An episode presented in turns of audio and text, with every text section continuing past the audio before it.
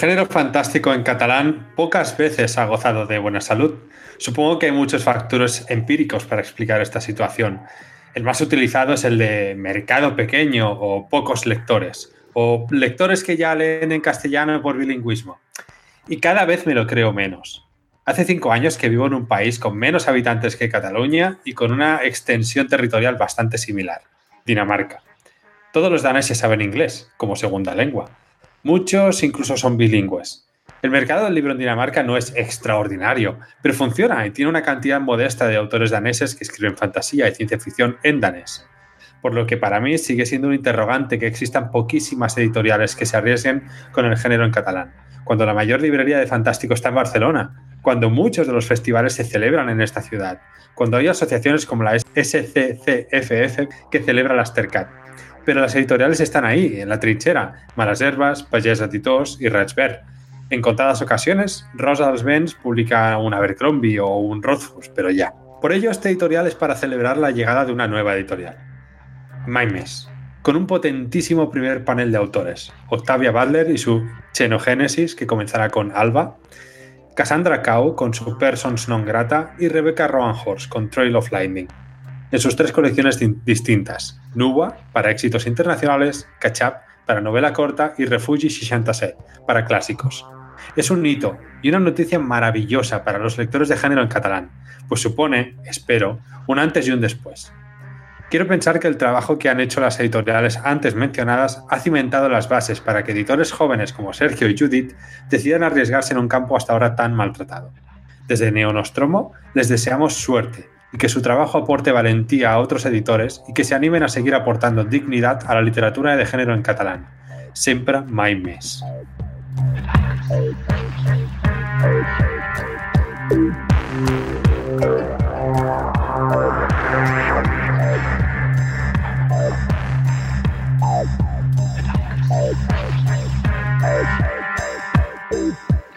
Somos los tripulantes de Neonostromo. Hemos tomado el control de vuestras conciencias.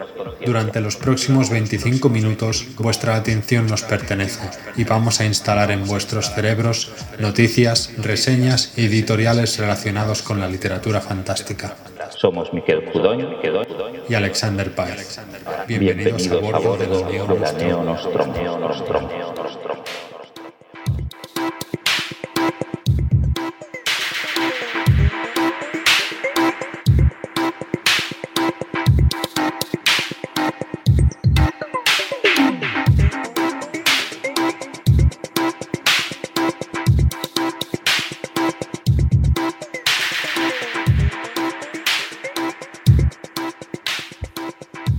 Bien, muy bien. Gracias por este editorial, Alexander.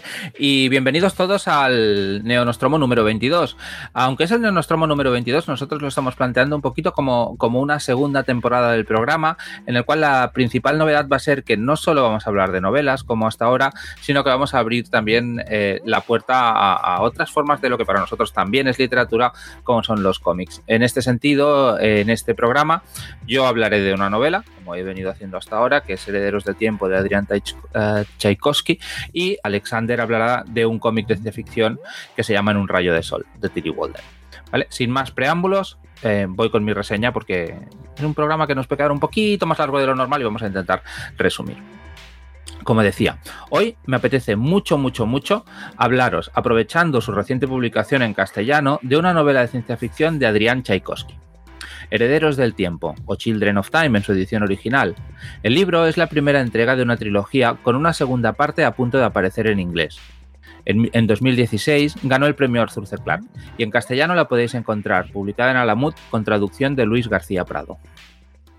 Adrián Tchaikovsky es un escritor británico de fantasía y ciencia ficción que en el mundo anglosajón se hizo popular gracias a una extensa serie de fantasía épica llamada Shadows of the Apt, en la que ya aparecen algunos de los elementos de, digamos, atrecho con los que aparentemente más le gusta jugar, insectos, arañas y delicatessen de similar pelaje. De hecho, Herederos del Tiempo representa su primera incursión en el terreno de la ciencia ficción, aunque luego ha repetido algo que personalmente celebro, Herederos del Tiempo es una historia situada en un escenario clásico de la ciencia ficción, que es una manera bonita de decir tópico. Pero sin embargo, Tchaikovsky maneja con la habilidad suficiente este escenario para darle profundidad y convertirlo en ciencia ficción de altos vuelos. el escenario en el que se sitúa la historia está repleto de planetas lejanos, especies alienígenas, naves generacionales, inteligencias artificiales, chucherías para el aficionado a la ciencia ficción, ¿verdad? Además, a pesar de ser inicio de trilogía, el libro cierra por completo las tramas principales, aunque esté a punto de salir una secuela en inglés, que yo espero con ansia. Vamos, que empiezo la reseña con una recomendación clarísima de salir corriendo por el libro. Espero un momentito. Tic-tac, tic-tac. Eh, ¿Ya lo habéis leído? ¿Qué? ¿Os ha gustado? Yo creo que este es un libro en el que vale la pena entrar un poco a ciegas y voy a tratar de reducir al mínimo las revelaciones innecesarias. Pero quiero que conste en acta, me fastidia. Ojalá algún podcast dedicado a hacer spoilers le dedicara un programa. ¿Seguís conmigo? Bien.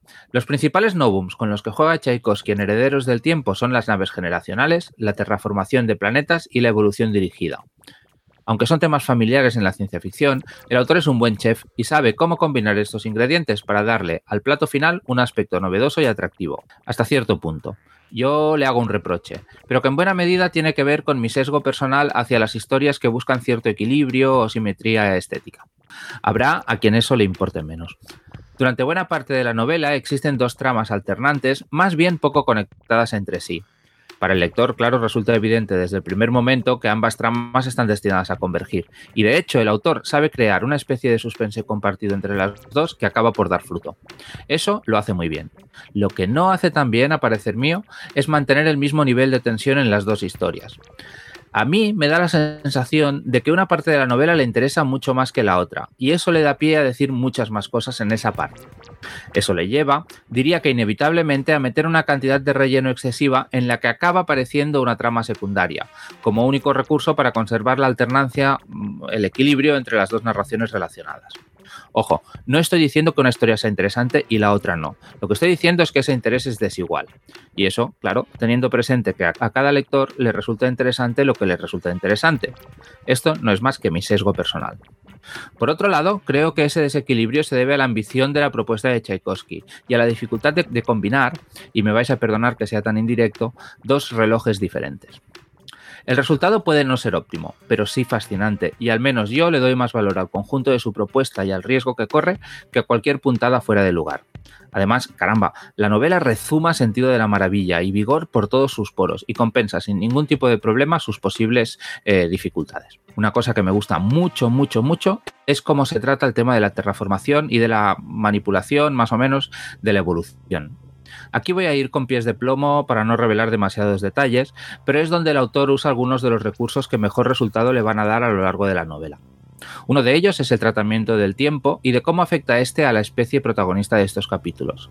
El otro es el reciclaje reiterado de los nombres propios de algunos personajes, una técnica que acaba por acumular en cada nombre una serie de connotaciones que actúan como faro o punto de referencia durante los enormes cambios de todo tipo que se van a producir. No solo eso, también le da a esa parte de la historia unas connotaciones míticas muy interesantes.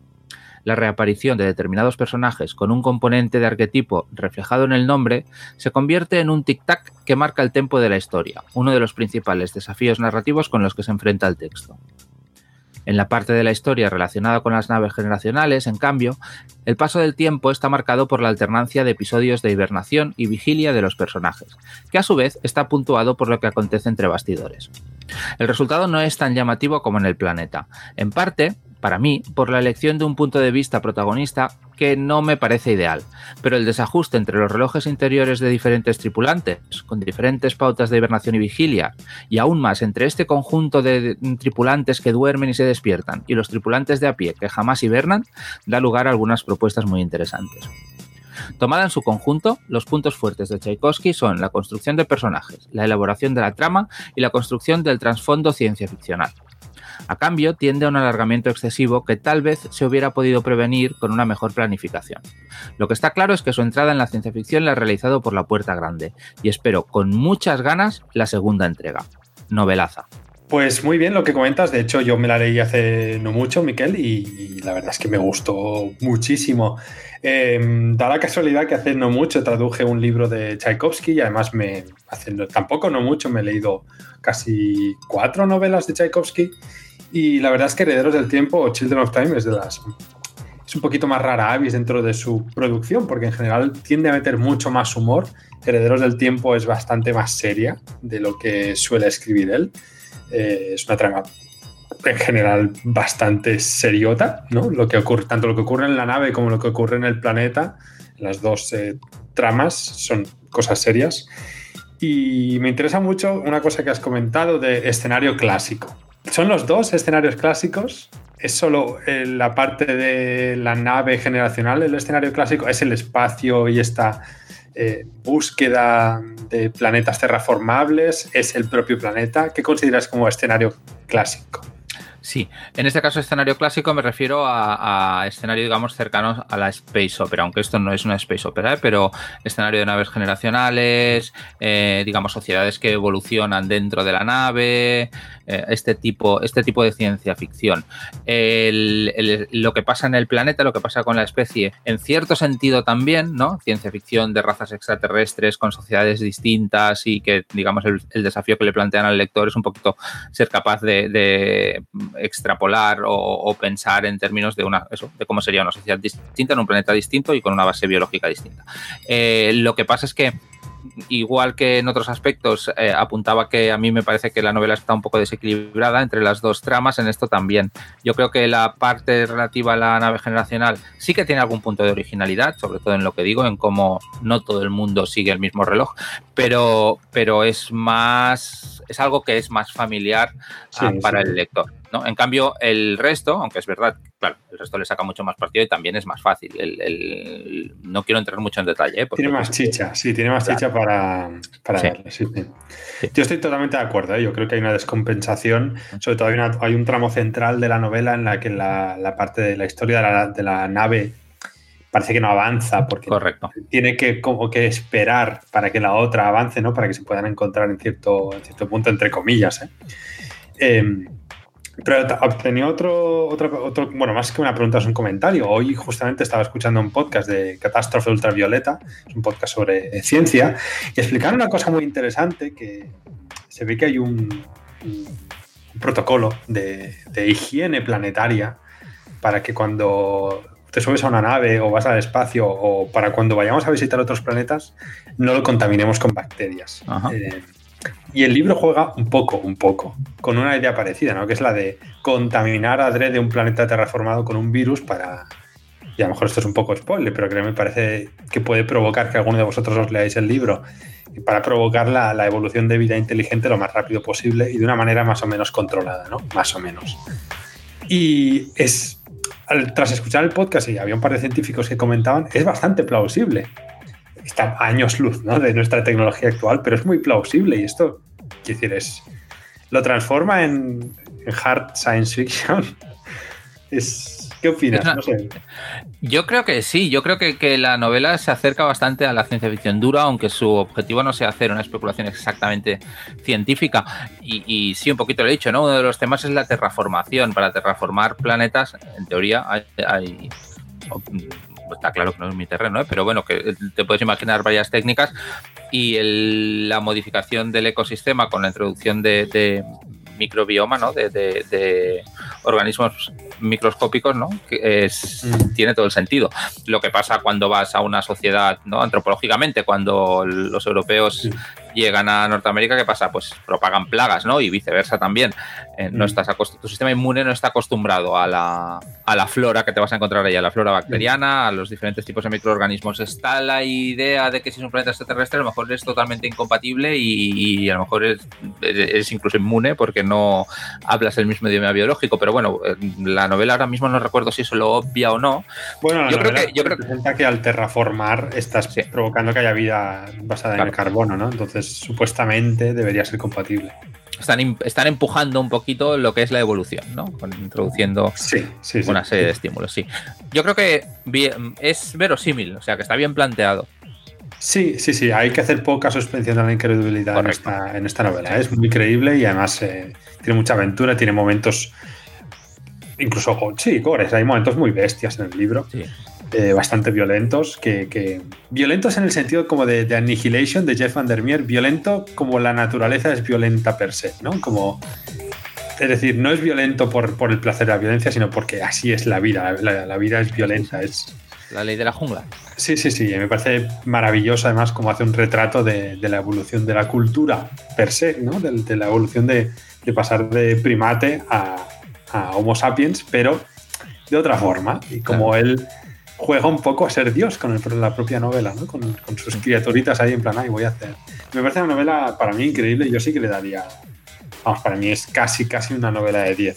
Si no fuese por este cambio de ritmo y... sí, es mi principal libro, en realidad. Un pelín demasiado largo para mi gusto. Eh, me parece una novela casi perfecta en su intención. Y, sigo pensando que os he mencionado que la idea esta de compensar la velocidad del paso del tiempo, la evolución repitiendo una serie de nombres, es un hallazgo. Sí, sí, sí, le da mucho carácter. Sí, sí, totalmente. Pues no tengo nada más que añadir, simplemente que si alguien todavía no lo ha leído, que corráis porque es un novelón. Creo que Tchaikovsky ha entrado por la puerta grande. También es cierto que a lo mejor os puede dar la impresión de que es un, eh, autor muy seriote y tal. Cuando leáis Spiderlight, que es la novela que he traducido yo para LT, eh, veréis que tiene un sentido del humor espectacular y, se, mofa de todo. Es decir, es un autor muy, dinámico que toca todos los palos y que, que me parece para mí de los más interesantes actualmente, y con un ritmo de escritura muy parecido al de Sanderson. Este año, por ejemplo, saca tres novelas, así que... Pero muchas no son muy largas, ¿no? Mm, una es la secuela de esta, que es un tocho, otra es una novela estándar de 300 y pico páginas, la otra sí que creo que es una novela corta. Vale, el, tengo que decir que en el antes preguntaba en Twitter, antes de grabar, qué libros les gustaría a la gente que reseñáramos y, antes de, y no habíamos dicho que hablaríamos de este hoy, había una petición de que reseñáramos Spiderlight. Mm. un conflicto de interés. Conflicto de intereses, sí, sí. Más que nada porque estoy implicado laboralmente. Así que... Pues nada, nada más que añadir, Miquel. Muy buena reseña. Vale, gracias. Y nada, ahora paso yo a reseñaros eh, la primera novela gráfica que aterriza en el Neonostromo o que sube a la Neonostromo, que se trata de eh, En un rayo de sol de Tilly Balden o On a Sunbeam. En mi cumpleaños pasado, eh, un gran amigo me regaló un cómic gordísimo, además pesaba un montón. Y dije, uff, ya verás esto para cargarlo luego hasta casa. Con un título además bastante evocador, que era On a Sunbeam o En un rayo de sol, y una cubierta que auguraba varias horas de lectura y una historia inolvidable. Bien, inolvidable quizás es una palabra fuerte y quizá no me durará tantas horas. Pero la novela gráfica de Walden me abstrajo totalmente y viajé con sus personajes a otro mundo. Bien, voy a organizarme un poco. De base es una historia de ciencia ficción. Tenemos a un grupo de mujeres que se dedican a viajar por el espacio, aunque a veces a mí me parecían como una especie de dimensiones alternas un poco extrañas, como burbujas. Eh, ya veréis reparando, y bueno, van por estos sitios reparando unas ruinas. Aceptan encargos, ellas trabajan como autónomas con su propia nave y bueno, allí trabaja también nuestra protagonista, Mia. Al mismo tiempo vamos a conocer la historia de Mia cuando iba, cuando era joven e iba a un internado cinco años antes de, la trama eh, actual por medio de una serie de flashbacks. Y allí es cuando ella pues se enamora por primera vez, conoce la amistad y tal. Tilly Balden es una autora de 22 años que ganó el Eisner de 2018 por su novela gráfica Spinning. 22 años. Miquel, ¿qué, qué, qué, qué, hacías tú con 22 años? ¿Qué hacía yo con 22 años? ¿Ganar Eisner? Seguro que no. Ya os adelanto que esta obra algún premio se va a llevar. Me refiero a la de En un rayo de sol. Porque no solo la historia es fascinante, de un modo muy original, sino que el dibujo es espectacular. La autora no dedica ni un segundo a explicarnos cómo es este mundo, cómo funciona esa especie de burbujas planetarias con ruinas extrañas dentro, por qué hay núcleos de energía por ahí. Eh, no, no, ella nos cuenta la relación de un grupo de mujeres que trabajan solas en planetas solitarios en medio del espacio que es aún más solitario. Y el resto lo dibuja. Como lector, te ves inmerso en la vida cotidiana de estas chicas y sus relaciones interpersonales. Porque la novela gráfica va de eso, de crecimiento personal, de maduración, de ese difícil cambio entre la posadolescencia y la vida adulta, de ese paso entre eh, el tiempo dirá a, uff, tengo que tomar decisiones que antes daba muy por hechas. Mirad, si habéis leído a Becky Chambers, ya sabéis que os vais a encontrar, pero sin la acción y sin la ciencia. Es así, Valden no siente interés en mostrar demasiada ciencia, aunque sí avances tecnológicos, y aquí estoy haciendo comillas con los dedos. Hay una especie de naves voladoras que parecen peces vivos que nadan en el aire y cosas así un poco muy locas. Es más, un mundo de fantasía situado en el futuro, pero no muy loco. Porque, como ya he dicho, Valden es más de construir un escenario súper bonito, espectacular y poner ahí a sus personajes para que hagan cosas. Y aquí es donde brilla y donde destaca la obra. Porque la novela gráfica tiene un componente videojueguil, si esta palabra existe, que yo además cada vez considero más inherente a mi generación a nivel narrativo, con ese lore, y vuelvo a hacer comillas con la palabra lore, de las ruinas extrañas, del mundo misterioso que no vamos a llegar a conocer del todo, de esas incógnitas que nos quedarán, porque el foco está siempre centrado en Mia y en el resto de personajes. Los paneles de Valden de, la novela gráfica destilan pasión, emoción y buen rollo. Hay momentos dramáticos de una potente carga sentimental y otros divertidísimos. En conjunto, Ona Sunbeam o En un rayo de sol forma una historia que engancha. Y no por su acción, no por su sentido de la maravilla, que lo tiene, pero de otro modo, sino porque sus personajes son imanes. Lo dicho, la comparación con Becky Chambers y su serie de La Peregrina es inevitable. Tenéis la novela gráfica traducida al español en dos tomos separados, titulados como En un rayo de sol, en, eh, por la editorial La Cúpula, contracción de Rubén Lardín que por cierto, he tenido que buscar en un blog el nombre del traductor, ya que no figura en ninguna parte en la web de la editorial, Banderilla Roja. Muy bien, muy bien, muy bien. Tiene muy buena pinta, la verdad, Alex. Eh, bueno, tienes amigos muy guays que te regalan cosas muy chulas, la verdad. ¿Quién habrá Eh, sido? No lo sé, no se me ocurre. Eh, alguien atractivo, seguro, con buen gusto. Eh, oye, tiene muy buena pinta, la verdad, el, el cómic, el TVO, eh, y lo pensé desde el primer momento que lo vi, eh, que además no era consciente de que iba a sacar, de que iba a salir en español, ¿no? Siempre se compara con la, con la obra de Becky Chambers, que yo juego en desventaja porque todavía no lo he leído el libro, los libros de, Mm. de Chambers, pero sobre todo por las emociones que retrata, ¿no? Entiendo, porque sí que el, estrictamente hablando, este es ciencia ficción de aquella manera, porque la imaginería con la que juega ah, es más, más cercana a la ciencia ficción que a la fantasía, pero lo que tú dices, no busca una verosimilitud, ¿no? Busca Mm. más generar unas imágenes, generar unas sensaciones, generar unas metáforas, entiendo. Eso no es así, ¿no? Con Becky Chambers, en este caso, No, claro. es ciencia ficción más clásica. Con Becky. Chambers te explica cómo, cómo hacen los agujeros de gusano, tienes eh, una- dos ingenieros en la nave que explican un poquito cómo, cómo hacen la ciencia y aquí básicamente no, es que no importa para nada en esta novela gráfica. Yo la comparación la, la matizaba más por el nivel de personajes, de cómo ahonda en personajes y cómo muestra esa cierta inocencia, unos, unos personajes que, que son bastante puros, que tienen sus claroscuros, pero en general muestra la parte buena de la gente y cómo, cómo esta gente intenta mejorar y ser mejores personas, un poquito así. Y te transmite eso, una sensación de, hostia, qué bonitos, qué bonitos que son todos. Un poquillo así. Muy bien. ¿Y sí que presenta un arco argumental o simplemente son cosas que van pasando y ya está? Al principio es un poco cosas que van pasando y el arco argumental está en el pasado, que es eh, por qué Mia acaba con estas mujeres trabajando en estas ruinas, ¿no? Entonces a Mia en el futuro, bueno, en el futuro, en el presente, perdón, la tienes eh, ahí haciendo cosas y todo el rato quieres volver al pasado para saber por qué. Luego, eh, que supongo que por esto la editorial española la ha dividido en dos tomos, además de porque es un tocho enorme. Eh, luego sí que hay una trama argumental mucho más definida, a partir de más o menos la mitad. Esto no quiere decir que el ritmo sea malo y que la historia de bandazos, para nada. Creo que además está muy bien pensado. Esa especie de desorden que tiene la, la protagonista en el presente eh, se explica a través de su historia en el pasado. ¿Y tú sabes si es una historia que desde el, o sea, fue creada de forma episódica o ya Sí, apareció fue un webcomic. Sí, sí, la publicó como webcomic y lo petó tanto que pues, ha acabado sacando esto. De hecho, no estoy seguro porque no lo he investigado, ¿eh? pero tiene pinta de que esto lo escribió antes o lo dibujó antes que Spinning, la serie esta de las bailarinas. Tiene toda la pinta. Muy bien. Yo porque quizá ya no me muevo tanto en los círculos del cómic a nivel de, de buscar información, pero tienes la sensación de que está, haciendo, que está siendo muy promocionado dentro del lo que sería fandom, que es esa palabra que me gusta tampoco No, español. No. No. Sé que hay algunas personas que se han hecho eco, pero no. No, no, no, para nada. Y me parece bastante triste porque creo que es un, es un libro bastante potente a nivel emocional, con una profundidad y una carga emocional muy, muy grandes. Y sobre todo, decir que hay mucha gente que lo pasó muy bien leyendo Becky Chambers y yo creo que aquí tienen una historia similar o con rasgos similares en formato gráfico, es decir, muy bien. un producto similar distinto.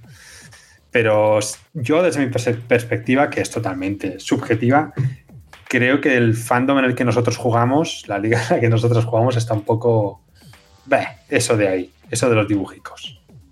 Bueno, pero yo creo que, a ver, hay mucha gente que lee cómics. Lo que pasa es que quizás atienden más a, no sé, no sé, no sé cuál es el hábito comiquero de, de la gente con la que solemos hablar nosotros, mm. superhéroes, y que la gente lee pero a lo mejor los cómics publicados por la cúpula, es la cúpula, ¿verdad? Aquí en español, ah, que lo publica, me parece, es pues eh, a lo mejor les pilla un poco más de lejos, o a lo mejor no, no lo sé. En todo caso, eh, yo creo que está bien empezar la temporada esta en la que podemos hablar de cómics rompiendo una lanza a, favor de una obra como esta, que yo creo que puede tener un recorrido interesante dentro de la, de la afición. Me parece, perdón, te corté, interesante detallar una cosa que dijo Valder en una entrevista y que se ve reflejada, en, por lo menos en este cómic, que ella decía que tenía una grandísima influencia de, manga, en concreto de los shonen, que son los mangas de peleas, y de eh, Estudio Ghibli. Y se ve en la construcción de personajes, no tanto en el estilo de dibujo o en el panelado, sino en la construcción de personajes, sobre todo esas mujeres fuertes que buscan eh, esa independencia para hacer las cosas, ¿no? Y la verdad es que está, está muy bien logrado. Yo, el, vistazo, la ojeada superficial que le he podido dar al TVO, la verdad, me recuerda un poco gráficamente, con muchas diferencias, a algunos cómics de Scott McCloud, que em, Scott McCloud era, había dibujado sí. era, es un teórico también del lenguaje del cómic que es muy interesante, y un poquito me recuerda a ese tipo de, línea, no línea clara exactamente, pero, pero sí limpia. No, no, no. No, no, vale. Para nada, no, no, no. Creo que el de Valden es bastante más, tiene un toque bastante más eh, expresionista, no sabría cómo decirlo, como tiene un rollo más surrealista, no define, casi nunca está definido el fondo, no sabe si están en espacio, si en una pecera, en una habitación, no se acaba de entender. Se funde mucho con los fondos, eh, juega mucho con, las tintas, eh, unificando, pues eso, la pared de la habitación con el fondo y la luna, cosas así. Por eso he dicho antes que da la sensación que a veces no viajan a otros planetas, que sino que están como en dimensiones alternas por esta tipo de esta forma de aplicar el dibujo, la viñeta y el color. Muy bien, lo quiero leer, sin duda. Muy bien. me, llama mucho la atención. Súper recomendado. Vale, no tengo, yo no tengo más preguntas. No sé si quieres añadir algo. No, no, hasta aquí mi aportación. Muy bien, pues vamos a acabar el programa como es tradición. Eso sí que lo vamos a mantener en esta segunda temporada con una frase sacada de algún libro de género. En este caso he elegido, me toca a mí, y he elegido una frase del libro precisamente Herederos del Tiempo, el libro que he reseñado. Eh, la frase es una verdad como un templo. La humanidad está sobrevalorada.